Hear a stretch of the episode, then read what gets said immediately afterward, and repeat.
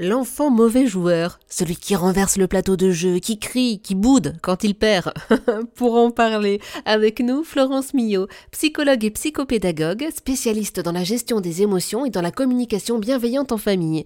Elle est autrice notamment de Communiquer de façon non violente avec les enfants aux éditions Le Courrier du Livre. Bonjour Florence. Bonjour Eva. Expliquez-nous pourquoi perdre au jeu de société, au jeu de loi, tiens par exemple, peut paraître insupportable pour l'enfant. Parce que l'enfant, quand il joue, il met toute sa personnalité en jeu.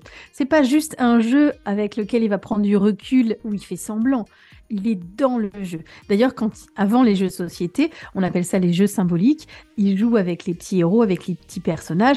Il joue pas. Il est le héros. Il est le gorille puissant qui va euh, euh, sauver la terre. Et quand il joue aux jeux de société, c'est un petit peu le prolongement, c'est pareil.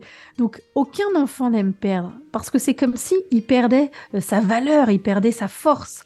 Donc c'est très très difficile pour les enfants de, de s'avouer vaincus.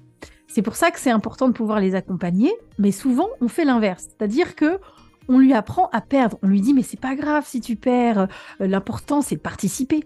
Mais aucun enfant n'aime entendre ça. Aucun enfant va vous dire Oui, t'as raison, maman, t'as raison, papa. L'important, c'est de participer, et puis il va se calmer, et puis va continuer à jouer. Non, il va faire une grosse crise de nerfs. Ce que le parent euh, peut faire pour accompagner son enfant, c'est au contraire lui dire Comment tu vas faire la prochaine fois pour gagner Quelle stratégie tu pourrais faire? Vraiment avec un ton qui est euh, euh, celui euh, du, combat quelque part, du coach. Parce que ce qu'a besoin d'entendre l'enfant, c'est l'énergie de la gagne. Et le parent, il doit pouvoir lui transmettre en disant, OK, là, t'as perdu, mais comment tu vas faire? Allez, avec un ton qui est un peu tonique, qui fait que l'enfant va se ressaisir. Et c'est ça que l'enfant, finalement, veut contacter en lui, cette espèce de force intérieure pour se dépasser. Non pas dépasser les autres et mettre à mal tous ses sa fratrie ou sa famille, mais tout simplement se dépasser lui-même. Merci beaucoup Florence Millot.